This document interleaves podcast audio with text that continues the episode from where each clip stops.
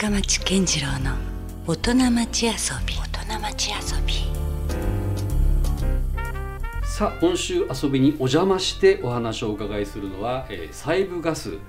万有株式会社の、えー、代表取締役社長、えー、船越哲郎さんです。今日はよろしくお願いします。はいよろしくお願いします。まああの私は実は個人的にも船越さんとはもう起業される前からのお知り合いということでただまあ、随分ちょっとご無沙汰してましていやいやでも今日楽しみにしてました。はい私も楽しみにしてます。よろしくお願いします。い。やまずはだからその西部ガスの万有株式会社、はい、というものが一体これどんな会社であるかというところからね、はい、ちょっとお伺いしていきたいなと思ってるんですけども、はい、これをまずじゃあちょっと説明していただいてもよろしいですか？はい、はい、えー、サイブガス万有っていう会社はですね今ちょうどもう今月で丸5年あもう企業っていうかこの会社が会社ができてもう丸5年です、ね、丸5年なんですね、はい。はい、でその前に、まあ、さっき深町さんがおっしゃった、はい、私が起業したのは、うん、今から8年前。ですよね、はい、私のあの記憶では一旦だから西部ガスの社員だったところを そうですね。辞められて起業されたんです、ね、そうですそうですそうです、うん、はい、まあ、私も深町さんとお会いしたのはまた西部ガスの社員だったのではい。はい、でそこを辞めたっていうことで、まあ、記憶されてる、うん、いやもうだからずいぶんなんかね思い切ったことされたなっていうか。ね、だって地元ではなかなか大きな大企業ですよ。はい、でそこを辞めるって結構やっぱ覚悟というか勇気いったんじゃないですか？そうですね。変わったやつって言われてましたね当時も。やっぱそうですか、はいはい、やっぱりそこはすごい勇気がいったんですけど、はい、そこを決断して、うん、であのまあ今から8年前に、うん、あのまあ合同会社万有っていう会社を立ち上げて、はい、あの障害のある人たちの、はいあのまあ、働くための訓練をする事業所を、うん、えー、立ち上げました、はい、でまあその立ち上げる前に、はい、やっぱりいろんな福祉の勉強しなきゃいけないなと思って。だって社員時代からされてましたよねそういう活動はね。そうですね、うん、まあ深町さんも来ていただいた、はい、万有会。万有会でしたね。そうです、はい、万有会っていう会を、まあ、今の社名にもちょっとつながってますそうですそうですそうです、もうその万有から無用の社名取ったんですけど、うんうん万有会を、あのまあ、中央区の東神町のそういう障害のある人たちの施設でやってましたですよね。はい、ですからその時もあのすごくやっぱ障害のある人たちのことを、はい、その社会の人たちに知ってもらいたいっていう思いが強くあって、うん、でそこに、まあ、いろんな方に、なんか来ていただいて、はい、えー、集う場所を、まあ、作って。うん。始めたというのはいわゆる万有会だったので、はい、まあ、そういう活動を、まあ、サイバー社の社員の時からも始めてたっていうことですよね。うん、いやすごいだからその社会的な意義っていうのは非常に共感するし、はい、分かるんですけども、はい、ただこれあくまでもそのビジネスじゃないですか。はいはいはいはい、それっていうのは初めからある程度こう何かこう賞賛というかそうですね。あったんですか？はい。あのー、まあ8年前にそのえーまあ、万有という会社を立ち上げて、うん、で事業所としてそのワークオフィス万有っていう事業所を始めたんですけど、はいそこはいわゆるその企業で働きたい、うん、でも自分じゃなかなか就職活動とか、うん、あのいろんなこうスキルも身につけるのも難しいっていう障害者の人たちが世の中たくさんいてですね、でその人たちが、まあ、すごくなんか光るものはすごく持ってるんだけど、そのなかなか光る場所がない。あその光る光る方光る方法がパフォーマンスする場所が、うん、見出せないっていう人たちが世の中もすごいたくさんいるっていうのは分かっててですね。なるほど、はい、でそういう人たちがいろいろこう訓練をする場所があって、うん、でそのけ訓練した結果やっぱそういう人たちを求めてる企業さんもたくさんあるっていうのは私もなんとなく分かってたので、うん、そこをそのつなぐ役割の仕事ができれば、これはそのビジネスとして成り立つなっていうのはなんとなくあったんですよね。なるほど。あの社名ねこ表現言葉で言うと「万有」っていう響きなんですけどこれまさにその絆とむ、はい、結ぶという言葉が合わさって「万有」そうですねいうまさにそのつなぐということですよね。はい、まさにその、まあ障害のある人と企業をこうつなぐ、はい、絆を結ぶっていうことが、ビジネスとしてできるかなと思ったのが、うん、まあ思い切って起業しようと。思ったきっかけ、うん、でもまあもともとはあの、まあ、起業する大きなきっかけになったのは、はい、まあ、私3人の子供がいるんですけど、はい、3番目の子供が、はい、まあ、障害があって生まれてきたあそういう話をお伺いしましたね、この子を授かったのがまあすごく大きな、うん、えー、きっかけではあるんですけどね、うん、まあ、それでまあこういう仕事は何なんだろうとかいうのを調べた結果、うん、まあ、先ほどご説明したみたいな、まあ、ビジネスとして成り立つだろうっていうことが、ある意味確信できたので、始めてみたっていう。でそれは、まあ、あれですよね。当時で言うと細部合算の中には、当然まだそういうセクションもないだろうし、はいはい、だからもう自分がもう辞めるしかないなっていう、はい、そういう決断でもあったんです、ね、そうですね。なんか人によってはですね、うん、なんかそれってすごい価値あることなんで、うん、細部ガスの中で、そういう部署ができれば、うん、そこでやったらいいんじゃないっていう話もやっぱこうあったんですよね。まあもちろんそういう話もね、そういう発想もありますよね。よね。もちろんありますよね。でも私が思ったのは、はい、仮に細部ガスの中でそういう部署ができても、うん、私がそこの部署に必ず行かせてもらえるっていう保証もないんですよね。人事異動とかでいろいろねどうなるか分かんないですもんね。はい、会社が私のことを、こいつはこういう適性があるって思ったのがまた別の分野であれば、そっちの方でやってくれっていうふうにやっぱ言うはずなので、やっぱりそこはやっぱこう会社の中で作るのは難しいだろうな。やっぱ自分でやるしかないなっていうことを思いましたね。はい、で思い切って思い切って退社して退社して退路を立って。退路立って起業しました。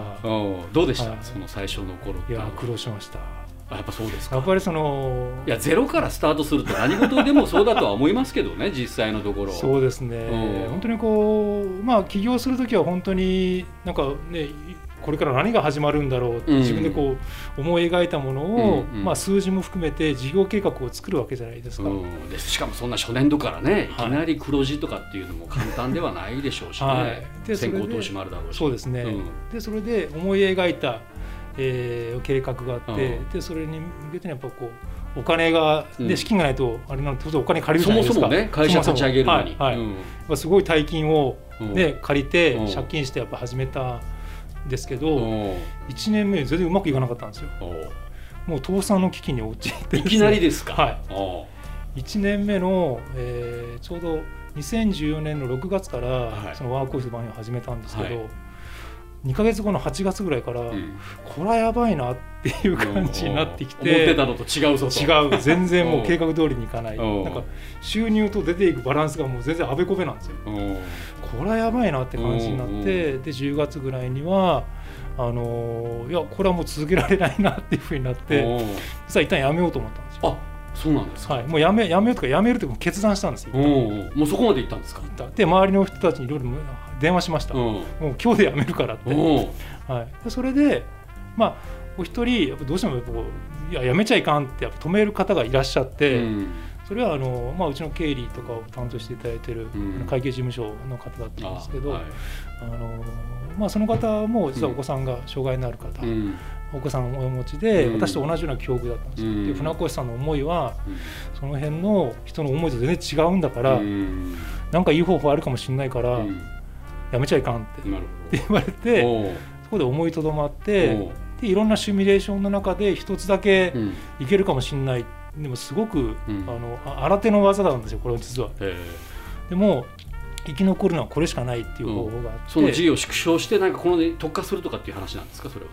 ビジネスのスタ、えーと、サービスのスタイルを変えるってやつ、変える、はいはい、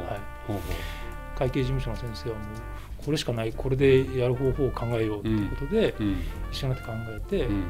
うそれで、まあ、サービスをやり方を変えたりして、うん、実はそこから、まあ、いくら V 字回復になりなりだしたんですよね。で1年目は、まあ、大赤字。1000万ぐらいの大赤字だったんですけど、はい、2年目から黒字。で今に至るまで、うん、今ずっと黒字なのでもうずっと右肩上がり。ずっと右肩上がりおかげさまでですね。もう素晴らしい、はい、うんうん、だからえっとまあ自分細部ガスになって今5年、うんでもともと私がやってたのが3年。あだからそのそこでまた転機が来るわけですよね。そうですね。3年間。だからそのまま独立のしたままでやることももちろん十分。そうですね。もっと自分で独立したままでやってても、うん、初年度が赤字で、うん、2年目3年目黒字だったので、ね。うん、そのまま多分黒字はずっと言ってたと思う言ってたわけでしょ？はい。でなんでまたあえて古巣に戻るということになったそうですね。ちょうどその初めて2年が終わるぐらいの時に、サイブガスさんからですね、うん、まあ、それまでもずっとやっぱサイブガスの方とお付き合いずっとあって、うん、仕事もいろいろいただいたりとかあなるほど。いうこともあって交流もあったんですけど、まあ、ある意味円満退社としてはそうですね。だったわけですね。はい。でそれで、えー、2年目が終わる頃に、あのー、実は、えー、サイブガスとして、その障害者雇用に力入れたいんだと。はい、でちょうどその国のその法定雇用率っていう率があるんですけど、うん。はい、それが2.0から2.2に上がるっていう時だったんですよね。うんうん、でそういうこう雇用率も上がる促進しなきゃいけないというタイミングでもあったわけですね、はい、その手法としてなんか船越たちと一緒に連携してやれる方法を今模索してるんだけどっていう話をいただいてですね。でそれで、まあ、そこからしっかりいろいろ打ち合わせをして、で最終的には、うちの会社を、そのバンユーっていう会社を M&A で買っていただいて子会社にしてもらって、でサイブガスバンユーっていう会社にして、うん、えー、まあ、一緒に障害のある人たちの働く場作りであるとか、なんかその仕事作りみたいなのを一緒にやっていこうというふうにやって、なるほど。でもそれはもちろんサイブガスさんとしての意向はさっきの話で言うともちろん分かるんですけど、はい、あのいわゆるこうなんていうんですか？船越さんとしてもあこれはベストな道だなってもう最初からそれは思われたんですそうですね。あの、私はその自分でやってる3年間まあまあ近年っていうのは、うん、その障害のある人たちの,、その働くってことを増やしたい、うん、企業とマッチングしたいっていうことで始めて、うん、まあ、それなりのこう成果は上がっていくだろうなと思ったんですけど、はい、そのまあ範囲というか、その広がりみたいなのはやっぱこうゆっくりだよなっていう感じがしたんですよね。自分。ってみたらまあ個人企業みたいなところあるでしょうしね。それをサイブガスと手を組むことによって、まあ、当然そのサイブガスっていうその冠。いやもうビッグブランドですよね、はい、ビッグブランドがまあつくっていうこともありますし、そのやっぱりこうやれることの幅が広がったりとか、うん、あと私そのいろんなところで講演活動もやっぱりすごいしたいなと思ってたんですよ。うんうん、いろんな企業さんに話すとか、はい、そういう講演活動したいなと思ってたんですけども、はい、そういうこともサイブガス万有の方が絶対その依頼される方も増えるだろうし、なんかそのやっぱネームバリューというか、うん、説得力みたいなところもすごくやっぱ強くなるんじゃないかなと。いうふうなことも感じてただでも一方では大企業だけにですよ、はい、その M&A で吸収合併されたのはいいけど、はい、もうトップの首をいきなり変えられるとか。またそのいわゆるサラリーマン特有の、えー、そういう不安はなかったんですか？そうですね、うん、そこはですねなかったですね。あそうなんですね、はい、そこはやっぱ船越さんをすごくこう信頼されてるっていうのがあったのかな？やっぱ会社としても。そうですね、うん、まあ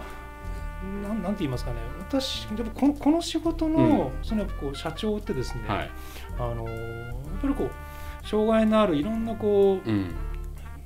違いがある社員とかその人一人一人と関わっていくことが、とてもやっぱ重要な仕事になるので、その関わり方みたいなのってやっぱりこう一人一人やっぱり違ったりするんですよね。でそれをその私が退いて、はい、サイブガスの、うんえ社員の人から出向で、ここに社長が来るっていうことは当然形としては可能だと思うんですけど、じゃあ社員一人一人に対するその関わり方をしっかりできるかというと、それはできないと思うんですちょっと特殊なイメージはありますね、はい。うん、そこ魂が入るかどうかっていうのも含めて、ね、それも含めて、うんうん、はい、だからそうするとやっぱりこう、社長を船越から、うん、その僕サイブガスの社員に変えるってことがどれだけリスクがあるかっていうのは、うん、多分サイブガスの、まあ、上の人たちも、はい、よよく分かるだろうなってやっぱ思ったんですよね。だからそう簡単にはやっぱ変えられないしと思うしやっぱそこはまあ前提として、やっぱ船越のやりたいことをしっかり応援したいっていうことはすごく最初からやっぱ言っていただいたので、あのそこはもう安心して、あの子会社になろうって。なるほどまあ、今の話だけでいくとも本当まさにベストマッチングがベストマッチングだと思います、生まれてもう早5年、早5年。いやそれでですよこの第12回、日本で一番大切にしたい会社大賞、はい、受賞されたと。そうなんですよ。これはなかなかな名誉じゃないですか。そうですね。これはですね、はい、あの実は、うん、あの第10回その 2, 2年前、はい、第10回にさサイブガスが受賞してるんですよあなるほど、はい。あの審査員特別審査委員会特別賞っていうのを受賞してて、はい。はい、であのその時に受賞の際にですね、うん、ここはこのその細部ガスが受賞した時に、万有の存在だとか、えー、関わりのその貢献度とかっていうのも実はその受賞理由には評価の中にはそれが入って、ね、入れてくれくださってですね。でそれもそれで私たちすごくあ光栄だなっていうふうに思ってたんですけど、うんはい。うん、でもやっぱ欲があって、うん、単独で取りたいなっていや会社ですからねもうそこ独立した、はい、単独で取りたいなって単独で取れ取れたら、今のやっぱがん頑張って結果を出してる社員たちがすごくやっぱ自信になるだろうなってすごくあったんですよ。間違いないでしょう、はい、僕客観的な第三者の評価による受賞なんで、うん、なんかそういうことを受賞できる僕たちってすごいよね私たちってすごいねっていうそのまあ、自信がさらにこう増幅していくんで、いやでももっともなんですけど、はい、でも欲しかったらもらえるもんでもないじゃないですかそうなんですよ。でそれでチャレンジしました、あなるほど、はい、エントリーしたえエントリーしました。で、うん、エントリーが実は168社。お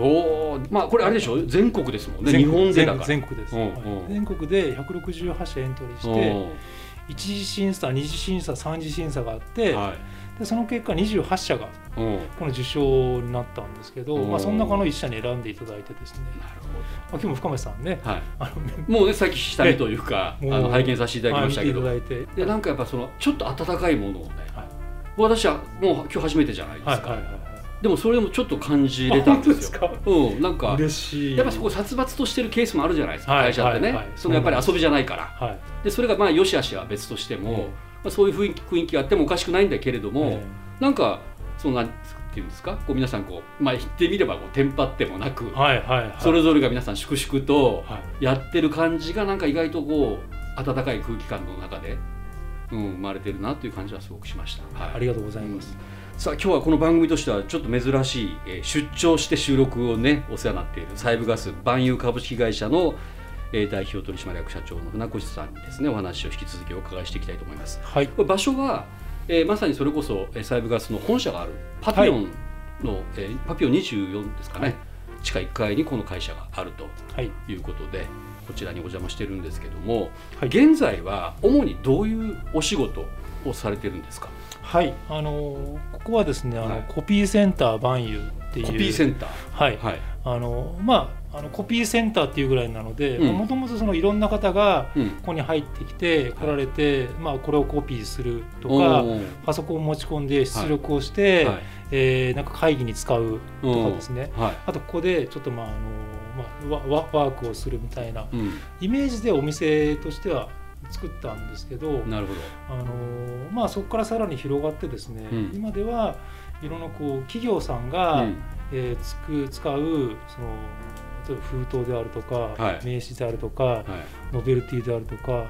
い、ユニフォームであるとか、うん、まあ、いろんなこう企業さんっていろんなところでいろんなものを作ったものを使ってるんですけど、うん、そういうものを全て、えー、作れるような体制を整えてる、えー、事業所主にじゃあそのビジネスツールを中心としたこうデザイン周りというか。そうです。そういうことされてらっしゃる。はい。デ,、デザイナーが3名いてですね、まあ、はい、まあみんな障害のある、はい、あの手帳を持ってる社員たちなんですけど、はい、まあ、彼らが、まあ、お客さんの要望を直接お聞きして、うん、それを形にしていって、うんうん、例えば、まあ、今コロナでみんなマスクしてますけど、あの企業さんの PR が入ったマスクを作ったりとか、あのなんかいろんなグッズお客さんの要望を直接聞きながら形にしていって、うん、それを最終的にまあものづくりまでやって、うん、お客さんにまあ納品するというふうな仕事をここでしてます。ちょっとだから意外な感じさえしますよね、うん、なんかあの障害者さんたちのこう今までのこう作業所の活動でいうと、はい、何かもっとこうアナログ的なものをなんか作られてる野菜だったりとかお米だったり、あるいはなんかその陶芸作品だったりとかそういうなんかイメージがありましたけど、はい、この今そのまあまさにデザインっていう話も出ましたけどもかなりなんていうんですか専門的じゃないですか。そうですね。それはその皆さんどうなんですか？このスキルっていうのはそうですね。特徴としてはすぐパッてこう身につくものなんですか？いやあのもともとですね、うん、そういうスキルを身につけている人がやっぱいるんですよね。うん、なるほど。もともとやっぱデザインの勉強をずっとやってきて、うん、でなな何かのきっかけで、やっぱ障害者になって、うん。はい、えー、まあ、その後障害者として働くんだけど、はい、でももともとデザインのスキルは持っているのでそれをこう障害者としての仕事でも生かす、うん、あと、えー、いろんなこう、まあ、事務作業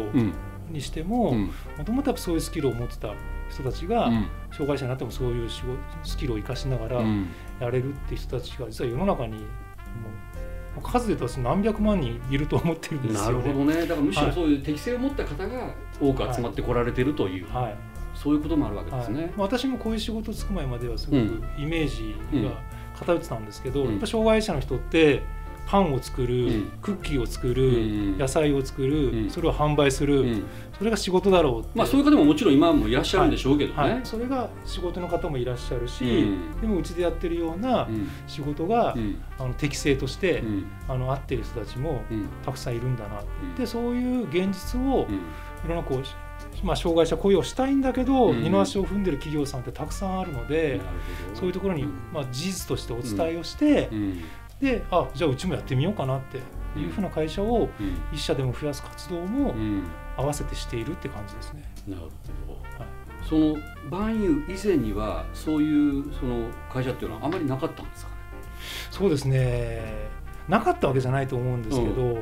うん、私は少なくとも知らなかったですね。それはじゃあいろいろあの障害者の皆さんとこういろいろこう接点があるうちにだんだんそれが見えてきたんですか？そうですね。これはこのジャンルいけるんじゃないか、はい、でそれはそういう人たちがいるっていう確信したのは、うん、あのー、まあえっと、ここはコピーセンターバンユーですけどもともと8年前に立ち上げたワークオフィスバンユー、うん。うん、春日の方にあるんですけど、はい、そこでいろんなこう訓練をしたいっていう人たちが、まあ、集まってきたんですよね。うん、でそこの中にまあ、今うちの社員として働いてる、はい、そのデザインをする人、あとお客様と接客をする人、うん、あとそれ以外にいろんな仕事をする人が、うん、まあ、訓練として現れて、目の前に現れてきたんで、うん、あこういう人たちが本当にいるんだなっていうそこである意味確信を得て、っていう感じですね。なるほど。はい、でもそのいわゆるこう職業訓練校じゃないけど、それをやってるうちっていうのはむしろインプットだから、はい、あまりこう即ビジネスとは直結しないですよね、そのワンクッションまずそこでまず磨いてもらわなきゃいけないとかいうタイミングっていうのはいかがなんですかね。そうですね。でおっしゃるようにそこでやっぱりこう職業訓練校みたいなインプットしてる場でもあったんですけど、うん、実はその時にアウトプットするのも私作ってたんですよね。あすでに？すでにそこで細部ガスから仕事を受けてて、名刺を作ったりとか、はい、チラシを作ったりとか、うん、印刷の仕事したりとか、いうのはすでにその時でやってたんですよ。すでに実践的な訓練校というか。はい。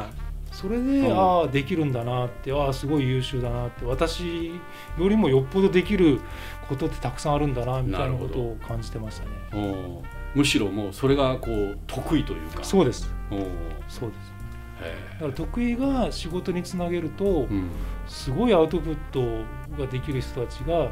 世の中たくさんあるんだなって、うん、一般的にその障害って言われてるところあるじゃないですか、うん、それは逆にやっぱ苦手なとこなんですよね。だからどうしてもやっぱその障害者の人って周りの人も含めて苦手なところに目が行きがちなんですけど、うん、じゃなくて、深町さんおっしゃるように、はい、得意なところをしっかりあのそこに光を当てて、はい、それと仕事をつなげていくと、すごいパフォーマンスを発揮するいやもうだってまさにそのオフィスでもね、パソコンがぶわって並んでて、そうです皆さん黙々となんかねそうです。そういうデザインだったり作業されてらっしゃるから、はい、ほーってちょっと驚きました、はい、うん、本当に深町さんも驚いていただいたようにここにいろんな企業さんに見学に来てもらうんですけど、うん、皆さん驚かれます、うん、はい、なんか目から鱗がもうすごい落ちましたみたいな感想だって皆さん、一様な、はい、感想ですね。いやもうなんかその特にもうもはやその別にこう障害者さんを支援しているとかそんな空気感さえ漂ってないぐらい？そうですね、はい、で私たちが大事にしているのは、うん、あのやっぱこうやってこうしっかり働くその働く場がしっかりあるってことがまずとても大事なんですけど、うんはい、でも働く場があって、うん、それが赤字だと、結果それは私はあまり意味がないっていうふうに思ってるんですよね。でやっぱ価値があるのは、はい。働く場があって、はい、そこでこう黒字を出してる、はい、こで黒字を出して自分たちが自分たちの給料を上げてるっていう、そこのやっぱ成果がないと私はいけないと思ってるんで、私はそこにもすごくこだわってるんですよ、なるほど。だからその結果、まあ、毎年黒字が今でも出せているっていう、まあ、それ本当になんかみみんなのやっぱすごさだなって。だからもういわゆる一般企業の同業者とも普通に渡り合ってるというか戦ってるわけですよね。うちのライバルは、まあ、福岡でもまあね、うん、同じような仕事をしてる一般の会社がたくさんあると思いますけど、ね、ライバルなのでそうですね、うん、はい、そこと勝負してる感じですね。なるほど、はい、でもそれでしっかりとこうずっと黒字続きっていうのが素晴らしいっていうか。そうなんですいや競争激しいね特にジャンルだったりもするでしょうし。そうなんですよねすごいじゃないですか。だからこうまあ、サイブ合算とかグループ会社も特別にうちを優先して出して、すべて出していただいてるわけじゃなくてですね、そこはこうやっぱ歩み積もりされてフェアにいや今日今回はバイオさん出せませんよみたいな話も当然ありますし、まあ、その競争の中でやって、まあ、これだけの成果を上げてるんで、すごいなと思いますね。はいでも最初に起業された時からもう8年間経ってるから、はい、もうある程度なんていうんですかもう船越さんのビジョンとしては、はい、もうなんていうんですかある程度こうもうちゃんとしっかりこれも安定してきたぞと。そうですね。あの形として安定してきたぞって感じはするんですけど、はい、私の想定以上の結果が出てます。うん、ということはあのやっぱりこううちで働いてる、まあ、障害のある人たちは、うん、やっぱそれでこう想定以上の結果を出せる人たち、それだけの能力を持ってる人たちだなっていうのがまさにこう私の想像をはるかに超えてるってことはまさにそれが実証されたことじゃないかなって気がしますので、まあ、こういう人たちが世の中たくさんいらっしゃるからですね、なんかその人たちがもっともっと働ける、当たり前に働けるなんか社会づくりに、なんか私たちはなんかこうもっともっと関わっていきたいな。まさにそのモデルケースというか、はい、あれになりますよね。はい、いやそういった意味ではまさにそのきっかけを与えてくれた船越さんのお子さんに感謝じゃないですか。そうなんですよ。ね、名前ゆうきって言うんですけど。ゆうきくん、はい、僕は最初出会った時よりもさらに激されてますもん。あ本当ですか？おだからすごいそういった意味ではねいいなんか天気を息子さんが作ってくださったんじゃないかなっていう、えー、勇気に感謝ですね、うんいや生き生きされてるじゃないですか。ありがとうございます。おなんかね素晴らしいですね。なんかですね、うん、なんか語気が強くなりますしね。思いがやっぱ入るとなんかこう。いやそこなんですよ。あ本当ですか。うんしっかりこうそこのやっぱりこう魂というかそういうものも感じることができましたよ。ありがとうございます。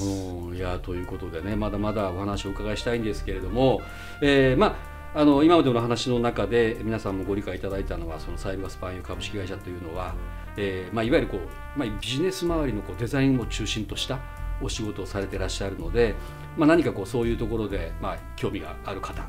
はぜひこれはどうですか？ホームページとかをチェック。そうですね、はい、あのホームページを見ていただくとそこにあのいろいろこうなんか作品が載ってたりとか。